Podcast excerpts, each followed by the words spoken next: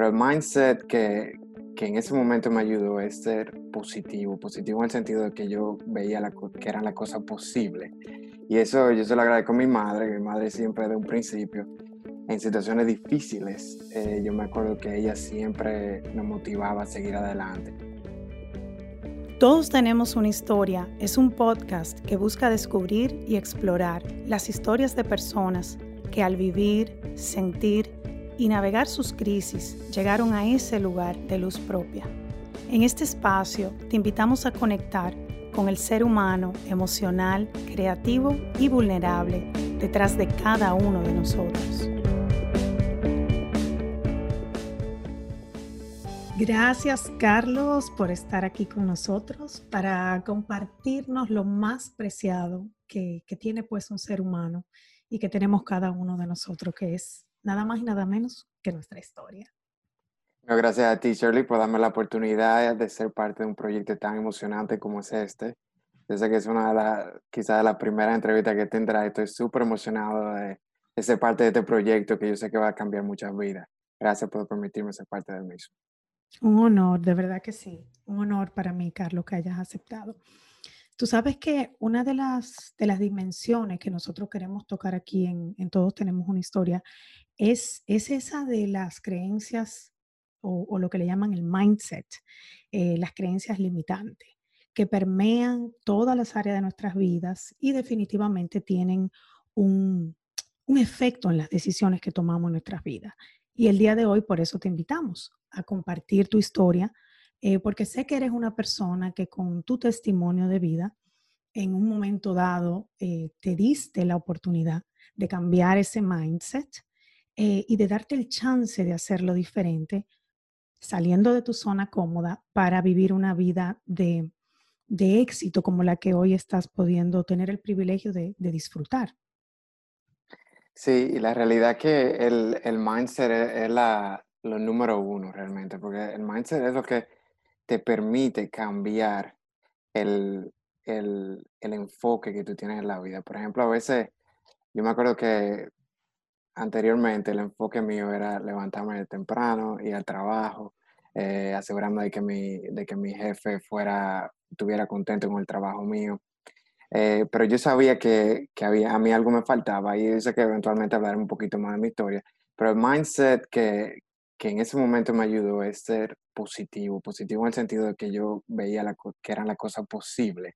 Y eso yo se lo agradezco a mi madre, mi madre siempre de un principio, en situaciones difíciles, eh, yo me acuerdo que ella siempre nos motivaba a seguir adelante. Yo, en, en el trayecto de mi vida, tuve momentos, eh, momentos donde, donde tuve que saltar algunos hurdles, como dice, o barreras, y que me acuerdo como ahora que mi madre fue la que siempre se mantuvo ahí al lado mío diciéndome, sigue adelante, eh, si ese camino está cerrado, vamos a buscar otro, a ver cómo, cómo seguir en ese camino. El mindset de, estar, de mantenerte positivo, de mantenerte enfocado en lo que uno quiere y de ver el, el vaso mitad lleno en vez de mitad vacío, para mí eso fue lo que me, lo que me ayudó a seguir empujando cuando las situaciones estaban difíciles. Y para mí eso es esencial para cualquier persona que está comenzando eh, un trayecto nuevo, no necesariamente un negocio, pero un trayecto nuevo en la vida que uno no sabe por lo que va a pasar. Mantenerse positivo, mantenerse enfocado en lo que, en lo que, en la meta final es para mí lo más importante, porque todo el trayecto en la vida toma sacrificio, eh, siempre va a haber cosas que hay que saltar, cosas que hay que, que sobrepasar y si en algún momento eh, ese mindset cambia en el sentido de que, de que tú no crees que es posible, de que tú no crees que, que tú puedes salir adelante, entonces en ese momento ahí cae todo básicamente. Por eso que yo me, me he enfocado, viendo por ejemplo ahora mi historia, eso ha sido lo más, lo, lo que más me ha ayudado a mantenerme positivo, eh, y no salir corriendo, según tú me dices, no salir corriendo en los momentos difíciles, que a veces es más fácil tirar la toalla. Em, e, esa, es la, esa es la triste realidad. Y esa es la vida que lamentablemente el 90% de las personas viven. Eh, eh, solamente un 10% son como tú, como yo, que trata de, de salir adelante, trata de empujar, de, de, tener un mejor futuro, no solo para, uno, pero sino para su familia. Y ese, para mí esa es la diferencia del, de, como dicen aquí, el 1%. El 1% son las personas que, que no solamente, no, no necesariamente dinero, sino que son lo que son, que son exitosos. Son aquellas personas que siguen echándose adelante con las cosas ponen difíciles. Eso, eso para mí es lo más importante. Antes de yo presentarte a ti formalmente, ¿qué te gustaría que nuestros, eh, nuestra comunidad digital, nuestros oyentes, sepan de Carlos? Aparte de que vamos a compartir, ¿verdad? ¿Cuál fue tu historia de antes y, qué pasó? Por, ¿Por qué eres nuestro invitado el día de hoy? ¿Cuál es el testimonio que tiene de que realmente sí se puede vivir una vida fuera del, del, de la zona de confort de manera exitosa? Pero antes de eso, ¿quién es Carlos? ¿Es papá? ¿Es esposo? Dinos algo. Entonces, bueno, mi nombre es Carlos Armentero, obviamente, ustedes seguro ya saben en este momento. Eh, yo soy padre de familia, tengo dos hijas que para mí son una adoración. Eh, yo, esa, son, esa es la, la, vida, la parte número uno de mi vida son mis dos hijas. Eh, mi familia, mi padre, mi madre, soy hijo, soy orgulloso de ser parte de mi familia. una de las cosas que yo más admiro y que más me, me llena es compartir con mi familia. O sea que soy padre, soy hijo y soy eh, emprendedor. O sea, soy una persona que, que lo he dado todo para, para salir adelante financieramente con el propósito de ofrecerle a mis hijas y, y a mi padre también una mejor vida, una mejor, una, algo más. Y de una manera eh, honesta, Carlos, porque porque sí quiero, quiero dar así un preview. Tú, tú empezaste en el negocio fue como emprendedor de bienes raíces, ¿cierto? Y antes de entrar en materia, tú empezaste quizás con una propiedad, ¿verdad? Con una propiedad. ¿Y cuántas son el día de hoy, Carlos? Mi compañía se llama Simply Southern Properties, que es una, no una corporación, sino un partnership con el socio mío y tenemos cerca de 100 propiedades ya al día de hoy. Es muy interesante que ese motor motivador que te impulsa a ti son tus hijas, son tus padres, tu esposa. Mi esposa, obviamente. Que no la... has mencionado, pero yo sé que tú eres muy esposo. Porque se Exactamente, sí, no, no, no se me ha olvidado. Lo que pasa es que estaba pensando, realmente mi esposa ha sido la, la, la roca de nuestra familia. Mi esposa ha sido, desde un principio me apoyó en, en el ideal que, que, yo tenía, en el futuro, en que yo quería tener, en el, en el, en el en lo ideal, pues acuérdate que, que, al principio, usualmente, uno, todo comienza con una idea. Claro. Eh, mi idea comenzó, eh, y hablaremos un poquito más adelante de eso, ella me dijo en un principio, si eso es lo que te hace feliz, si eso es lo que tú crees que nosotros podemos eh, tener un mejor futuro, yo voy a confiar en ti. Y si fallamos, fallamos, seguimos adelante, nos paramos y seguimos adelante. Y eso fue para mí la, ella siempre ha sido la roca de la familia. Entonces, Carlos es padre, es hijo, es esposo, es dueño, ¿verdad? Cofundador de una empresa que el día de hoy maneja una cantidad importante de propiedades en, eh, en los Estados Unidos. ¿Es que estás radicado, Carlos? Sí, en los Estados Unidos. Nuestras propiedades básicamente están en tres ciudades eh, principales. Georgetown, Kentucky, es una de las ciudades donde tenemos básicamente el 90% de nuestras propiedades. Tenemos propiedades en Lexington, Kentucky, que es donde yo ubico también. Y tenemos propiedades en una área donde se llama Campbell, Kentucky. Tenemos propiedades ahí, terreno, donde estamos desarrollando para... Tú ya habíamos hablado de eso. Sí. Vamos a desarrollar un proyecto de cabañas ahí eventualmente que más adelante... Una, una preciosidad, una preciosidad que eso luego lo vamos a compartir. Entonces, yo sé que tú tenías un trabajo que muchas personas considerarían eh, envidiable, quizás en una multinacional, un buen trabajo, un buen salario, una seguridad, entre comillas, hasta cierto punto, lo que, lo que nosotros nos han enseñado a creer que es una seguridad, porque realmente nada es seguro. ¿Qué, ¿Cuál fue el mindset? ¿Qué fue lo que te llevó a salir de ese lugar seguro para emprender a lo no seguro? ¿Cuál fue ese shift, ese cambio de, de mentalidad que te apoyó a salir de ahí?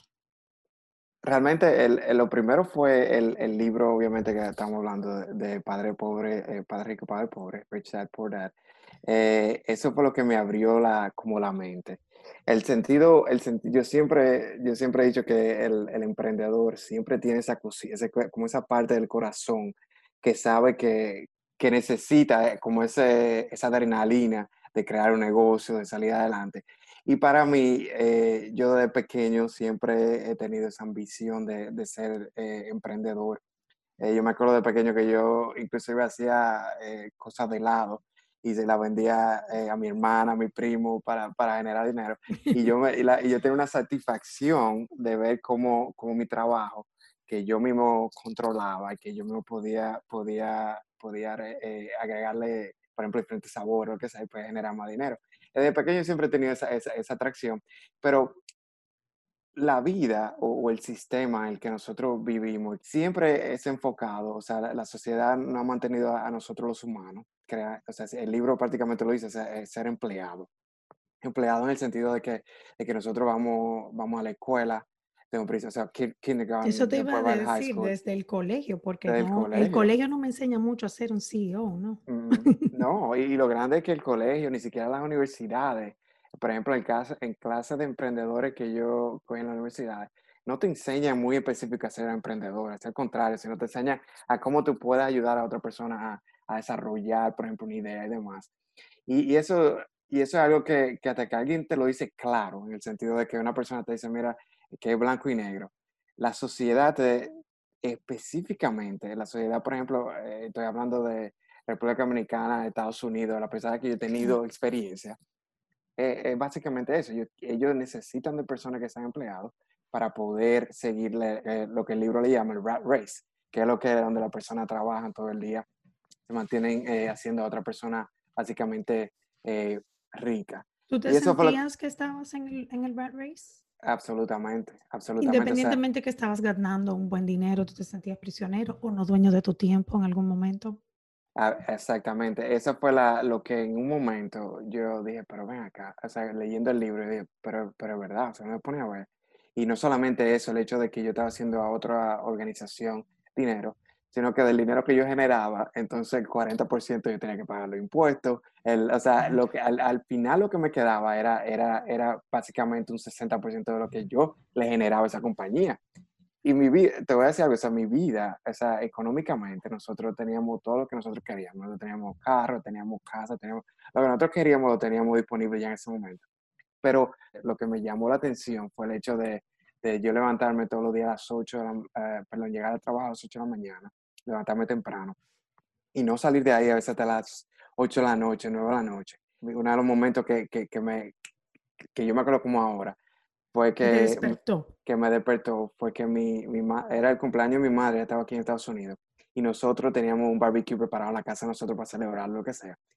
Mi jefa eh, sabía que esa era la situación y me acuerdo como hoy que ella sugirió que había que sacar un presupuesto en ese momento, que había que sacarlo al otro día. El asunto fue que, que mm. forzó a mí y, al otro, y a otra persona que estábamos trabajando, que anoche hasta las nueve y media de la noche. O sea, el barbecue prácticamente se canceló. Y yo me acuerdo que ese día fue lo que yo dije, no, pero esto es lo que... O sea, que se puede decir que más que tu libertad financiera, tú estabas buscando quizás también tu libertad de tiempo. Y para mí eso es lo esencial. Y yo me identifico con el tema de emprender y buscar libertad de tiempo, no solo libertad financiera, porque a veces pueden haber muchos ceritos en el banco, pero si no tenemos el tiempo para disfrutarlo, para compartirlo con nuestros seres queridos, entonces ¿de qué sirve? Absolutamente. O sea, para mí, si tú, por ejemplo, miras un, un, un pie de, de qué conforma la felicidad, para mí una parte esencial, un 40% de la felicidad es la libertad de tiempo.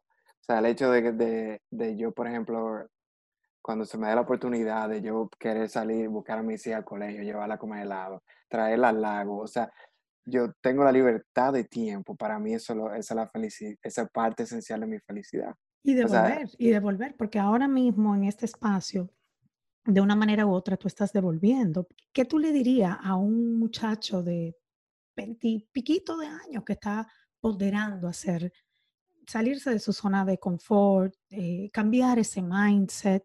¿Y qué quiere? Quiere ser exitoso de manera honesta y, también tener libertad de tiempo, no solo financiera.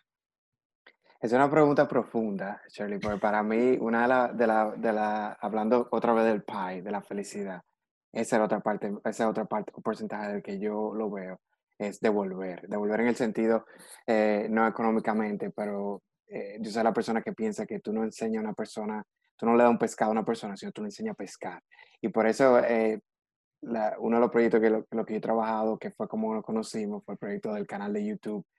Nosotros hemos eh, tratado de devolver el conocimiento y todavía yo veo historias de personas que se han beneficiado tanto de, de, de, oír la historia mía.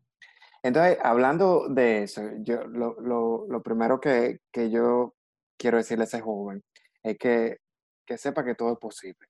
O sea, no importa en el país donde tú te encuentres. Yo conozco personas exitosas que están en República Dominicana, personas exitosas que están en, Estados Unidos, personas exitosas que están en todos los países del mundo. Primero, es posible. Segundo, es que eh, el éxito no se consigue de un día para otro. El éxito es... Yo creo que eso es clave. Yo creo que tenemos que hacer unos segundos de silencio. El éxito no se consigue de un día para otro segundos de silencio para, que, para internalizar, porque acuérdate que vivimos en el momento de la inmediatez, vivimos en el momento de los clics, de las redes, de lo que quiero, lo que quiero, cuando lo quiero, lo quiero ya. Tú te pones a pensar, eh, el éxito no es, eh, y, éxito, muchas personas definen éxito de muchas diferentes maneras. ¿Cómo lo define Carlos? Porque esa es una de las preguntas que te tengo. ¿Cómo lo defines? Éxito básicamente para mí es el hecho de yo poder tener el tiempo de yo dedicarle a la cosa que a mí me gusta. O sea, yo no, éxito no significa tener 10 millones de dólares en una cuenta de banco. Éxito es tener la posibilidad de yo viajar a República Dominicana, visitar a mi familia, que lo, hicimos hace dos, uno de los momentos más felices míos fue hace dos meses. O sea, nos juntamos la familia por primera vez luego del COVID, nos juntamos todos allá y la pasamos de maravilla. Y para mí eso es éxito. Éxito es tener la, la, la libertad de poder hacer ese tipo de cosas. Pero para tú llegar a ese, de poder ese tipo de, de, llegar a ser exitoso, que lo voy a poner entre comillas, porque muchas personas tienen manera diferente, claro. es el trabajo del día a día. O sea, el, el, éxito no es, no, es una, una, no es una batalla, una guerra. Es todos los días tú tienes batalla que tú tienes que enfrentar, ya sea... Cuando tú dices el día a día, tú también te estás refiriendo, porque me lo tomo para mí, hábitos. Hábitos. Hábitos. Desde lo más sencillo de levantarse temprano, o sea, esa es la persona que yo me levanto a las cinco y media de la mañana, yo estoy en un gimnasio a las 6 de la mañana, yo salgo del gimnasio a las 7. En ese momento... O sea, que te cuidas, porque el activo más importante que tenemos, yo, yo sé que tú sabes cuál es, que somos nosotros mismos. Nosotros, la salud, exactamente, nosotros mismos. Y en ese momento yo me mantengo en esa hora, hora y media. Primero, eh, luego de, de hacer ejercicio, yo medito, yo medito por 10 minutos todos los días. Aparte de eso, en ese, en ese momento, en ese momento que estoy haciendo ejercicio, yo estoy oyendo eh, a un motivational speaker, eh, como... Estás nutriendo. Nutriendo, la, mente. la mente. Porque eso es esencial. Oye, yo no leo, yo no cojo el teléfono hasta básicamente hasta las nueve y media, diez y media de la mañana. ¿Por qué? Porque yo sé que de que yo abro el teléfono, de que yo comienzo a ver WhatsApp, de que yo comienzo a ver los mensajes, comienza la gente a, a, mandarle a uno la cosa que, te voy a decir la, la realidad, o sea, 70% de información que me llega a mí es realmente irrelevante para, para mí y para cualquier otra persona. Entonces, yo tengo, que, yo tengo que saber que hasta las 10 y media yo tengo el tiempo de poder hacer las cosas que son para mí, para mi familia y, asegurarme de que el negocio ya esté moviéndose como tiene que moverse a las 10 y media. Luego a las 10 y media, entonces comienzo a leer a, recibir a cuáles son las cosas que cambian, las cosas que no cambian, las cosas que tengo que dedicarle tiempo, las que no tengo que dedicarle tiempo. Y eso es parte, parte esencial. Pero los hábitos, el día a día, el, el hecho de mantenerte siempre motivado, sabiendo de que aunque se pongan las cosas difíciles, sabiendo tener, tener confianza de que las cosas van a salir adelante, el día a día, manteniéndote todo el día eh, teniendo esa rutina de, de, de, cuál es la rutina que te hace efectivo a ti, que te hace más eficiente, y asegúrate de seguir aprendiendo, de seguir showing up. Gracias por tu sintonía. Sigue la conversación por las redes sociales utilizando el hashtag Yo también tengo una historia. Hola, yo soy Shirley y estás escuchando Todos tenemos una historia. ¿Qué, ¿Qué, tú me recomiendas a mí si yo quiero entrar en bienes raíces y emprender para esa primera propiedad, que es lo más importante. ¿Tengo que tener todo el dinero? ¿Puedo cogerlo prestado? Eh, eh, eh, una pregunta bastante profunda, porque realmente, o sea, esa pregunta nosotros podríamos escribir un libro, básicamente, de cómo comenzar la propiedad. Va- de- vamos a escribir ese libro. Vamos a escribir-. Así es. Pero la realidad para mí, por ejemplo, yéndote a lo básico, lo primero es, eh, ¿por qué bienes raíces?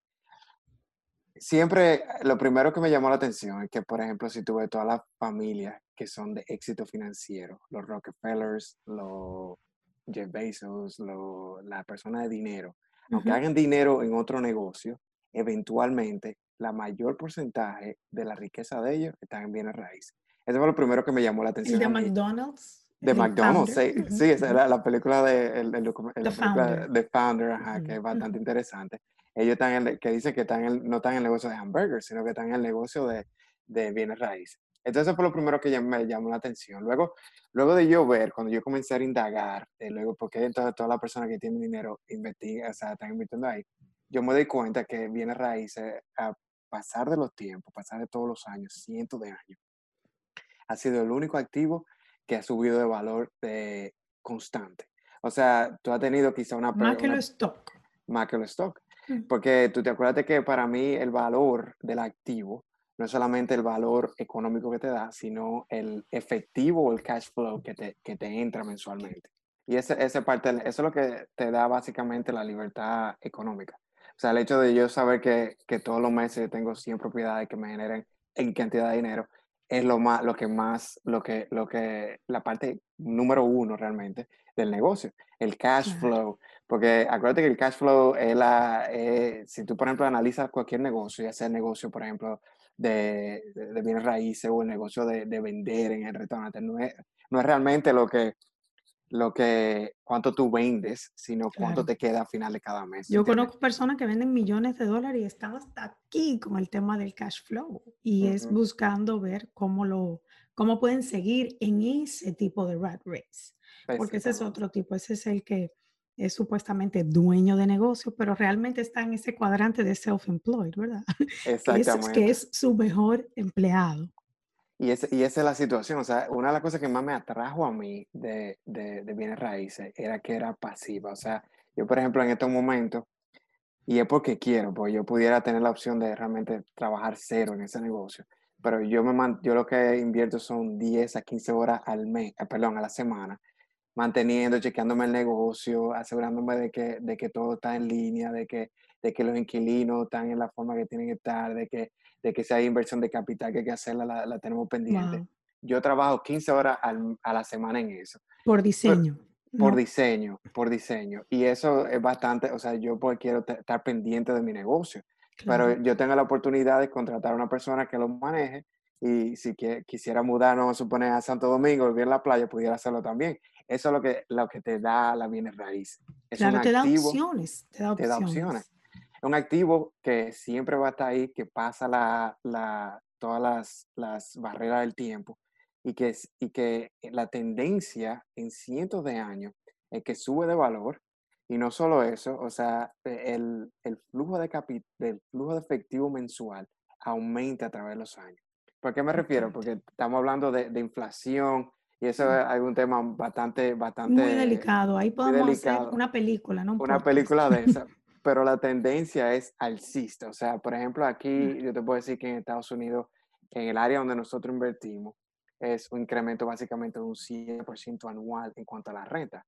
Y el año pasado fue inclusive mayor. O sea, nosotros tuvimos un incremento el año pasado para acá de un 15% en la renta, que ha subido. Claro. ¿Qué pasa? Que si yo pido prestado, y esa es una de las ventajas que tienen que obtener en Estados, en Estados Unidos, que yo sé que tú tienes seguidores en Estados Unidos también, es que en Estados Unidos tú puedes pedir prestado a una tasa fija Mm. a 30 años, lo que significa que tu pago mensual en los 30 años se mantiene igual, ¿verdad?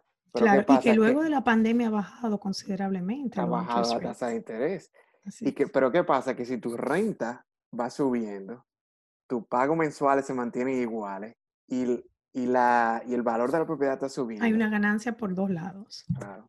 Por eso viene Totalmente. raíces. O sea, Por eso viene raíces. Exacto, por eso yo, yo soy una persona de números, o sea, yo, yo estudié contabilidad y finanzas y cuando yo comencé a ver los números, Eh, o sea, lo que me abrió la mente fue lo primero que hablamos de, de por qué la persona, todos los ricos lo hacen. Algo hay ahí. Claro, hay un común denominador. Exacto. Comencé a investigarlo y realmente las ventajas son infinitas. Y yo controlo, o sea, eh, el futuro de mi negocio. Por ejemplo, yo tengo, yo invierto en acciones también. Pero cuando yo compro acciones de Apple, yo no tengo ni, yo no impacto esas acciones. ¿verdad? Yo, o yo no tengo ninguna forma de impactar el, la, el bottom line de la, de la, acción. Pero mi negocio, si yo le agrego una lavadora, una secadora a la propiedad, claro. si yo, yo tengo la forma de el control. y esa es otra cosa que viene raíz se me ha ofrecido. Y, y, la realidad es que a cualquier persona que, que, que comience, que quiere comenzar, que quiera, para mí Bienes Raíces ha sido una bendición mientras tú te mantengas enfocado. Eh, y algo que, que yo recomiendo es conseguir a un mentor en el área donde, donde tú estés. Por Esa pregunta te la iba a hacer ahora. Si, si, lo hiciste con un mentor o sin un mentor, tuviste un mentor.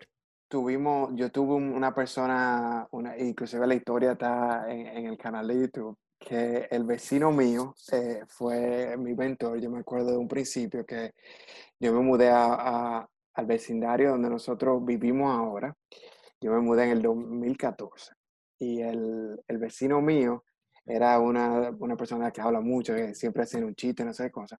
Y él, eh, un día me comentó, yo le pregunté, ¿por qué tú siempre andas entrando, saliendo, entrando, saliendo de la propiedad? Y entonces, y él me comenzó a, me comenzó a hablar del negocio que él tenía. Él, él, él, hacía o, o, hace todavía lo que se llama el flip. O sea, ellos compran propiedades y la, eh, la renovaban y la vendían.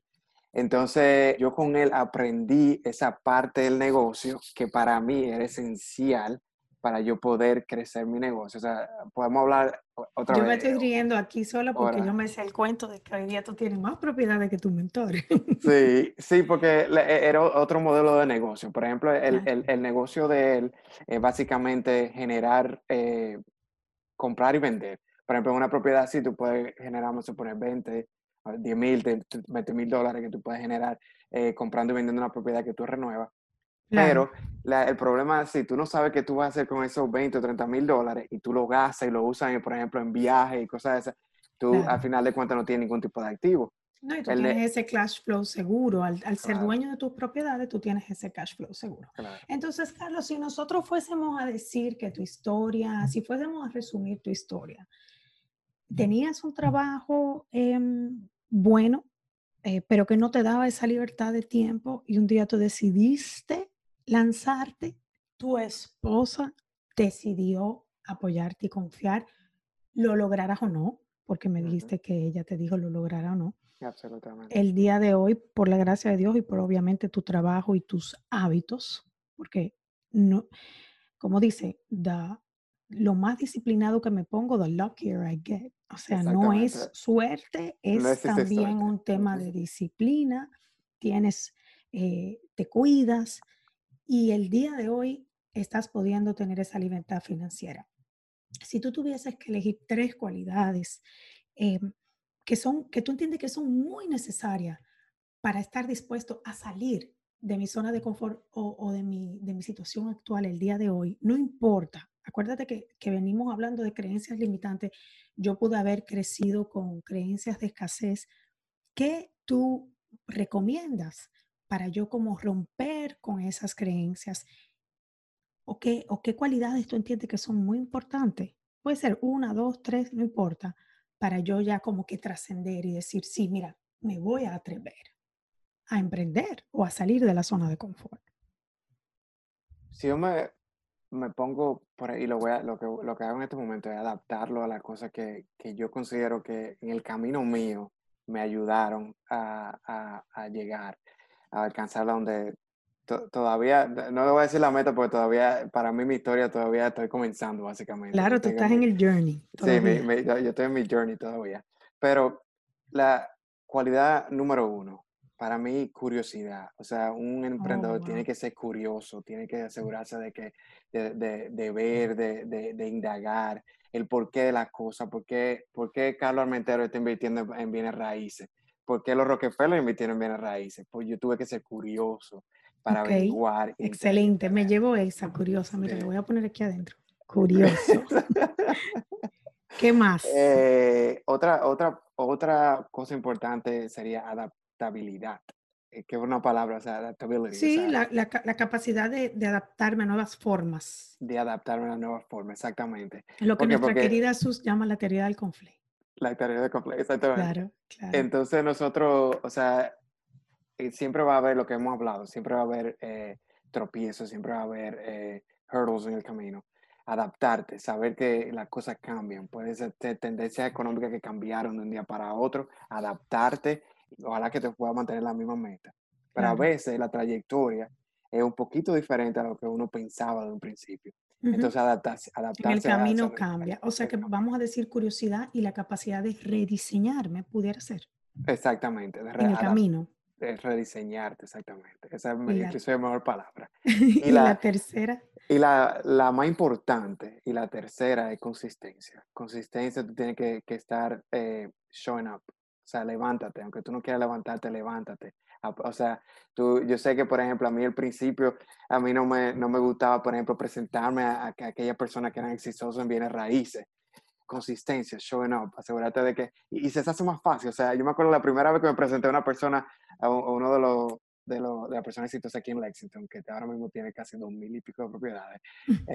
él, yo me acuerdo que yo estaba tan nervioso y él, Claro. y, pero el hecho de que yo comencé, tener esa consistencia de, de presentarme a la persona, asegurarme de que, de, o sea, que, que, que puedo aprender de aquella persona. O sea, que tú Eh, siempre te mantuviste curioso. Me imagino que es una ah, cualidad claro. que tú tienes hasta el día de hoy. todavía al día de hoy, o sea, ya en otros negocios que estoy emprendiendo ahora, eh, yo tengo que ser curioso, o sea, yo, yo soy la persona que, que tiene su ventaja y su desventaja. El hecho de que yo soy, y lo hablamos en un principio, que soy positivo. Por ejemplo, una persona me presenta un negocio y yo usualmente lo veo con mucha tendencia, primero Todo a color de rosa. a Hasta color que de tu esposa quizás te enseñe otro hasta que lado. la- exactamente, exactamente.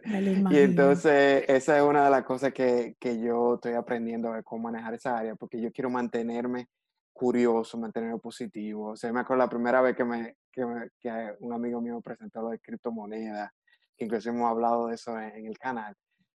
Yo tuve que ser curioso, aprender. O sea, yo tuve que, yo, yo he estudiado lo que es la criptomoneda, lo que es el ¿Tiene Bitcoin. Carlos alguito horas. en criptomoneda el día de hoy? Absolutamente, absolutamente. quería Un yo porcentaje, Esa es un mi porcentaje, sí, un porcentaje significativo de mi portafolio está en criptomonedas porque yo considero, y esto- obviamente esto no es, esto no es advice financiero, ningún motivo, es No, tú estás hablando de ti, de ti. Claro. Claro. porque yo lo considero que ese es el futuro e- económico, o sea, una de las cosas más bonitas eh, que tiene, enfocándome por ejemplo en el Bitcoin, es el ideal que tiene, el hecho El de blockchain. el blockchain Vamos a y el tener que hecho de que nadie lo vamos a tener que hablar controla. de eso después, Carlos. Sí, lo podemos Eso- hablar. ese- claro, Sí. para, para, yo, yo diría que sí, que ese, ese canal tuyo de Financerty, eh, yo invito a todos los que están escuchando este podcast a ver, porque yo sé que tú lo pusiste en pausa para darle la prioridad a tus hijas en este momento que están creciendo y me parece eso súper bonito, pero hay mucho contenido de valor ahí financiero. Que, bueno, que por qué no yo aprovecho para que todo el mundo lo vaya a visitar. Y quiero darte las gracias, Carlos, por tu tiempo. Eh, para nosotros ha sido un honor escuchar tu, tu trayectoria hasta ahora, porque tu historia se sigue escribiendo. Al día de hoy, yo sé que en este momento tú estás en una de tus propiedades, por ahí en algún lago, en algún lugar en Kentucky, eh, pues con tu familia. Y, y quiero darte las gracias porque el día de hoy tú nos inspiras a que y nos invitas a que consciente o inconscientemente busquemos dentro de nosotros mismos y reflexionemos qué idea limitante puedo estar teniendo yo que me está em, manteniendo en una zona de confort. Yo personalmente me llevo un mensaje muy poderoso y es el ser más curiosa. Tú nos enseñas hoy con tu historia que no se trata de suerte, que no se trata de que te dieron algo. Entonces hay un, hay un sabor distinto cuando en el camino lo vamos creando desde cero, lo vamos construyendo, más si es con nuestra pareja. Así que yo de verdad quiero darte las gracias.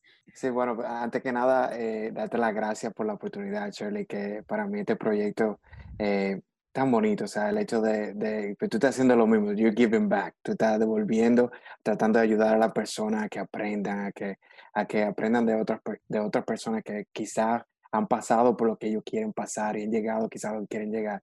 Y para mí eso tiene un valor tan importante, o sea, tiene, para mí eso vale más que, que cualquier dinero que tú le puedas dar a la persona, conocimiento, eh, apoyar a la juventud, y no, te, no solamente la juventud, o sea, en cualquier edad uno puede comenzar. Claro, yo no soy juventud, yo aprendí aquí. No, exacto, nosotros no somos, yo no soy joven tampoco ya, o sea, es parte de, de, de, de, dar, de devolver. Yo creo que es un trabajo bonito eh, y tú sabes que en cualquier momento que tú necesites mi apoyo puedes contar con eso. Para aquellas personas que están tratando de, salir adelante, es de que, de que sigan empujando, de que yo sé que va, va a haber muchos momentos, muchos eh, tropiezos, porque yo todavía al día de hoy tengo mi tropiezo, todavía al día de hoy mi historia no está completa. Mi historia, mi, lo que yo defino éxito eh, es totalmente a lo que tú como persona puedes definir éxito. Define eso primero, analiza dónde tú quieres llegar, cuál es tu meta, proponte los pasos que tú tienes que dar en ese momento no tiene que ser bienes raíces, puede ser cualquier tipo de negocio, bien raíces, así porque lo hice yo, pero hay multitud de, de tipos de negocios, especialmente con la tecnología ahora. O sea, en el sentido de que tú estás eh, eh, en Georgia, yo estoy en Kentucky, podemos hablar y compartir. O sea, la, la cantidad de oportunidades que se presentan son inmensas. O sea que las oportunidades están ahí, solamente lo que te falta es el deseo, el empuje de seguir adelante. Eh, y, yo sé que, que, si tú sigues empujando, cualquier persona que esté escuchando ese mensaje, sigue empujando, te sigue levantándote, sigue, sigue estando presente, showing up, yo sé que el futuro es bastante eh, brillante para aquella persona que así lo está. Excelente, Carlos. Muchísimas gracias. Eso haremos. Gracias a ti, Shirley. Un abrazo. Un abrazo. Exactamente. Nos mantendremos en contacto y gracias por tenerme parte de tu proyecto.